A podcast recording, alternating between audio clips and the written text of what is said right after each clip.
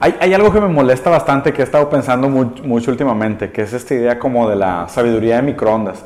O sea, es que he estado viendo muchos videos y, y, ahora que he estado pasando un poquito más de tiempo en Instagram y en redes sociales, es increíble cómo la gente se traga tanta, tanta mierda, y perdón por la palabra, con esta idea moderna de sabiduría de microondas. Es en serio, o sea, literal, yo creo que cualquier persona más o menos con medio cerebro logra voltearte cualquier frase como para venderte sabiduría. O sea, y, el problema también es de que culturalmente nosotros tenemos dictados que son contradictorios y parecen ser de la misma sabiduría. Es de que no... Eh, el que eh, se levanta temprano y el que tiene iniciativa es el que obtiene resultados. Y luego la gente también dice de que no, pues tipo, si te salió mal, este, no, pues es que el, eh, pues no sé, estás escupiendo, escupiendo contra el abanico, ¿sabes? O sea, sí, de que todo llega a su tiempo, te esperaste, ¿no? Y, y, literal, creo que, de hecho, esa metáfora del tiempo me parece bien interesante, porque literal puedes agarrar de que, vamos a poner de que el ser humano no se debería preocupar con, con el ahora, deberíamos de enfocarnos con la trascendencia y la eternidad, ¿no? Y de que, ah, no, suena cabrón. Y luego al mismo tiempo alguien te pudiera decir de que la eternidad no importa si lo que estás haciendo hoy no tiene un resultado positivo y no puedes disfrutar de los placeres mundanos, ¿de qué sirve tu vida? Entonces, ok, está bien, sabiduría. Y luego puede haber una tercera sabiduría que es de que, eh, no, la verdadera, la verdadera, el verdadero placer o la verdadera fulfillment está en lograr la eternidad a través de los pequeños hechos del día a día, ¿no? Y luego la cuarta sería de que estamos atrapados en la miseria entre el placer, el futuro y el presente, entonces tenemos que ignorar los dos y vivir más allá de las expectativas del tiempo. Eso está, muy raro y digo, y, suena de que, bueno, pues lo que estás diciendo tú también pudiera sonar como una falsa idea de sabiduría. Pero la verdad es de que me, me parece más peligroso cuando la gente vende esto como si fueran verdades absolutas y es de que eh, vas a emprender, empieza ya, ¿sabes? Olvida todo y lánzate al vacío y emprende. O sea, a mí lo que me parece más complicado y por qué la gente le debería tener miedo a, todas estas frases de microondas es, oye, pues tú no eres de microondas, ¿no? Si estas frases de microondas son para todo el mundo, a menos de que te consideres uno más del montón, ¿por qué estas frases deberían de ser relevantes para ti? Sino más bien tú eres único y tienes un contexto único y un criterio único, pues busca una frase única, algo que te motive de manera única. sí, la verdad es que también esa, esa, gente que es de que mi filosofía de vida, y digo, suena un poco hipócrita diciendo, porque yo siempre he dicho que tengo una filosofía de vida, que es como mi manera de hacer las cosas, pero la verdad es que también me parece muy complicado que, que, que tengamos una idea de, de una sola frase va a guiar toda mi vida. Me la voy a tatuar porque esta frase que tengo tatuada en la nuca es la que me va a llevar a tomar las decisiones correctas el resto de mi vida. Güey, si la vida fuera tan fácil como que una frase te lo pudiera definir todo, qué fácil sería, pero la verdad es que no creo. Mm. ¿Y sabes qué? Ahora pensando específicamente, ¿sabes un lugar que está lleno de esa falsa sabiduría de microondas? La religión. Y la religión, por más triste que parezca, es eso. Siento que Hoy en día es tan fácil encontrar sabiduría en cada frasecita que siento que hay religiones enteras que están construidas sobre esta idea de que cada frase tiene sabiduría. No, es que si lo lees con una voz más profunda y más despacio, haciendo énfasis en las palabras, hay un mensaje bien profundo en esta frase de si escupes contra el viento te va a caer en la cara.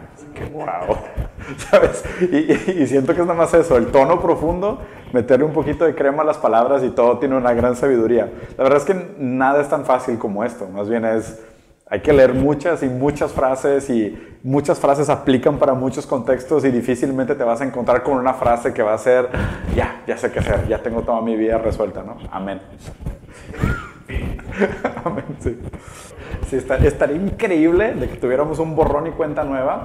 Nadie, nadie se acuerda de las, de las historias del pasado de la religión. Nunca has escuchado la palabra religión en tu vida y llega alguien a tocarte la puerta y que, oye, este, ¿tendrás un minuto? Quiero contarte una historia sobre una joven virgen que dio a luz a un ser eh, omnipotente, omnipresente, sagrado, benevolente, que una de dos, o te puedes salvar de los pecados y te va a dar la vida eterna, o te va a castigar por toda la eternidad y te va a mandar al infierno. Te, tienes cinco minutos para conocerlo, seguramente todo el mundo le cerraría la puerta. Pero pues obviamente históricamente tres mil años de historias de que, oye, hace tres mil años que nos creemos ese cuento, o cinco mil años que nos creemos ese cuento, pues a lo mejor algo de verdad debe de tener. Pero estaría interesante ver como la versión moderna de tratar de inventar una religión de la nada y no ser tomado como loco, ¿eh? Porque, o sea, me, me, suena que la diferencia entre ser tomado como loco o no en la idea de religión es cuánta gente cree lo mismo que tú. O sea, literal, al principio estoy seguro que cuando empezaron con el tema de Scientology, mucha gente decía que obviamente este vato está drogado todo el tiempo, está loco, se está imaginando cosas. Pero de que, oye, 100 personas le creen, 200 personas le creen, 500, 5000, de que algo hay. O sea, ¿dónde está Shenu, güey? O sea, ¿cómo le hacemos para regresar al planeta a los autobuses, güey? O sea, hay, algo, hay algo interesante y creo que es más como en el poder de la dialéctica no del Dianetics, sino de los Dialectics, de ver de que cómo la gente manipula las historias y encuentra sabiduría atrás de esas palabras y la gente les cree, güey. O sea, la creencia tiene un poder bien interesante. Attention is the new currency. Claro, está bien interesante. Yo, yo siempre he pensado, y, es algo bien feo de pensar, ¿no? De que como que la religión es un parche adaptador universal. Es de esas cosas de que, oye, pues no sé cómo llueve, no, pues Dios. Este, no sé de dónde viene la, no sé, cómo se reproducen las cabras, no, pues Dios. De que no, pues no sé, no sé este, por qué nacen las flores, pues Dios.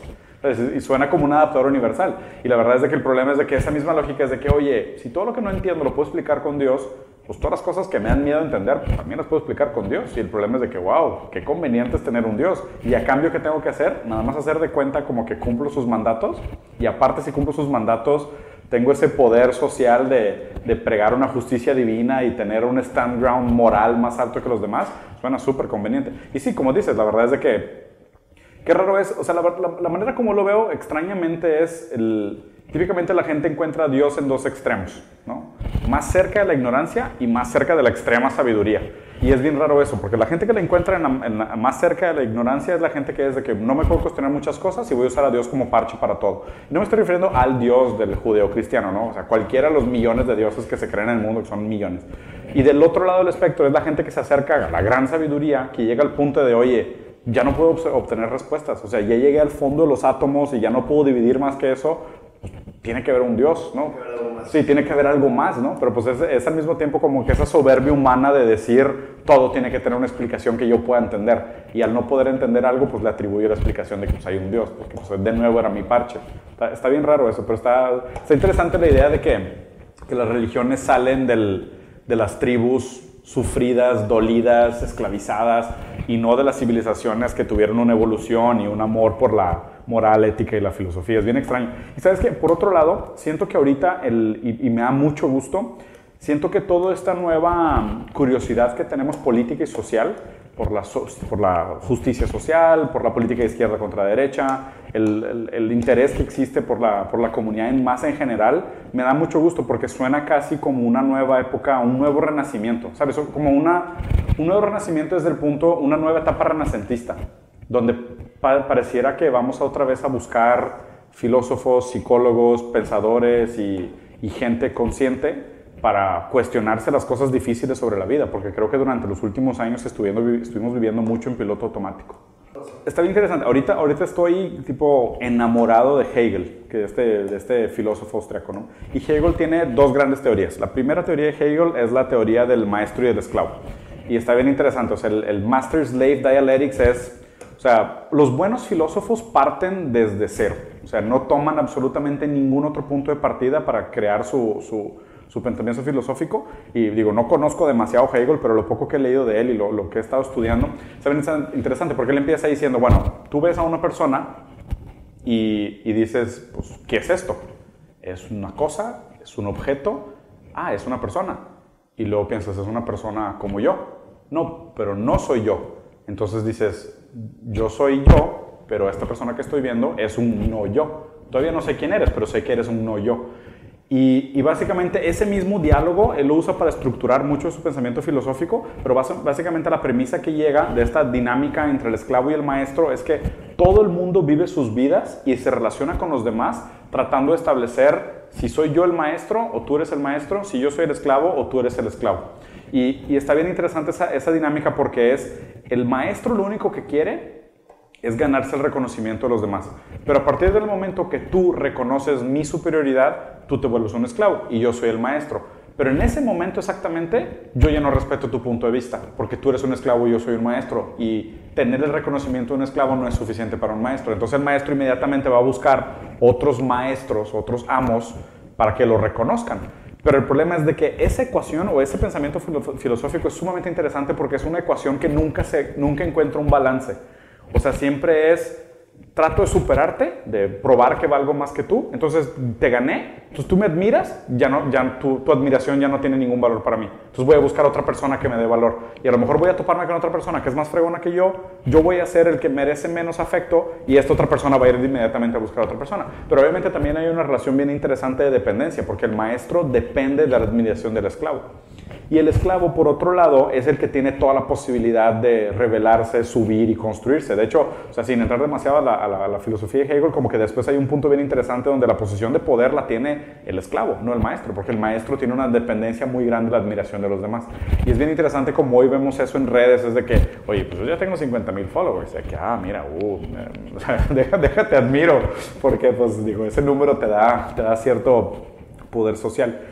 Y de ahí viene la segunda parte de del pensamiento de Hegel, que es otra, otra, otra, otra tesis muy interesante, que es la idea del péndulo.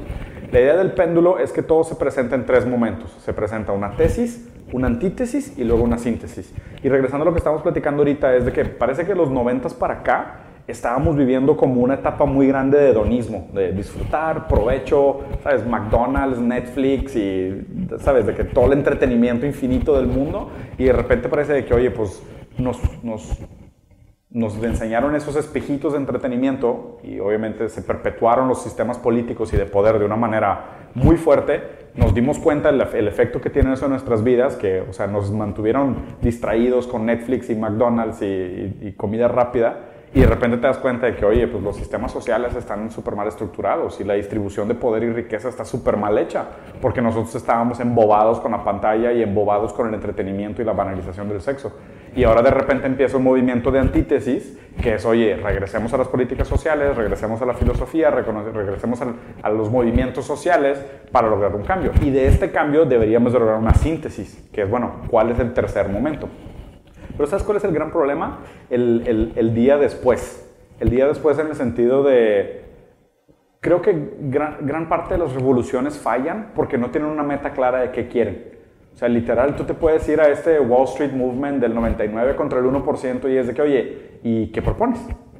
¿Y qué quieres hacer? ¿Qué cambiarías? Y es de que no, no, no, nada más no queremos que sea tan desigual.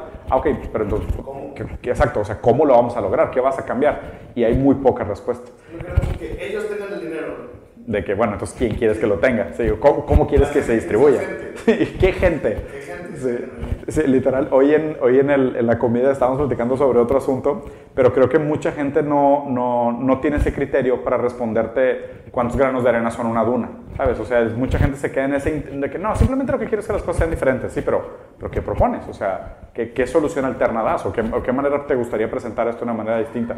Pero sí, la, verdad es que sí siento que es verdad que vivimos en una etapa muy fuerte de hedonismo y ahora de repente estamos regresando como una etapa de una nueva iluminación. Y el hecho de que tantos pensadores se estén poniendo de moda en redes y los formatos largos de video y todo eso, me da mucho gusto, porque la verdad es que nada mejor que la gente se cuestione. Y por eso también la importancia de no comprar toda esta sabiduría en microondas, porque también a medida que sube mucha gente que, que tiene algo que decir, también mucha gente se va a aprovechar y en el formato infomerciales te va a postear pues, frases de pacotilla y, ¿sabes?, soluciones de cinco minutos y libros de autoayuda y, ¿sabes?, falsas promesas de espejitos para distraerte y pensar que, que ellos también son parte del movimiento de sabiduría, que la verdad es que no todo el mundo es. sacada de contexto la frase se aplica. Sí, está cañón como mucha gente quotea sin saber a quién está quoteando.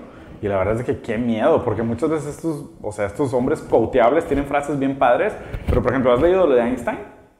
O sea, Einstein es súper quoteable, pero también era de que sexista y racista, ¿no? Y racista, o sea, lo que decían los hindúes y los asiáticos, o sea, hoy en día sería de que tachable, mucho peor de lo que hizo Kevin Spacey o cualquiera de estos, de estos víctimas de la justicia social moderna. Einstein hubiera sido crucificado en su momento, pero pues obviamente eran momentos muy distintos y la tolerancia también era muy distinta, no sé.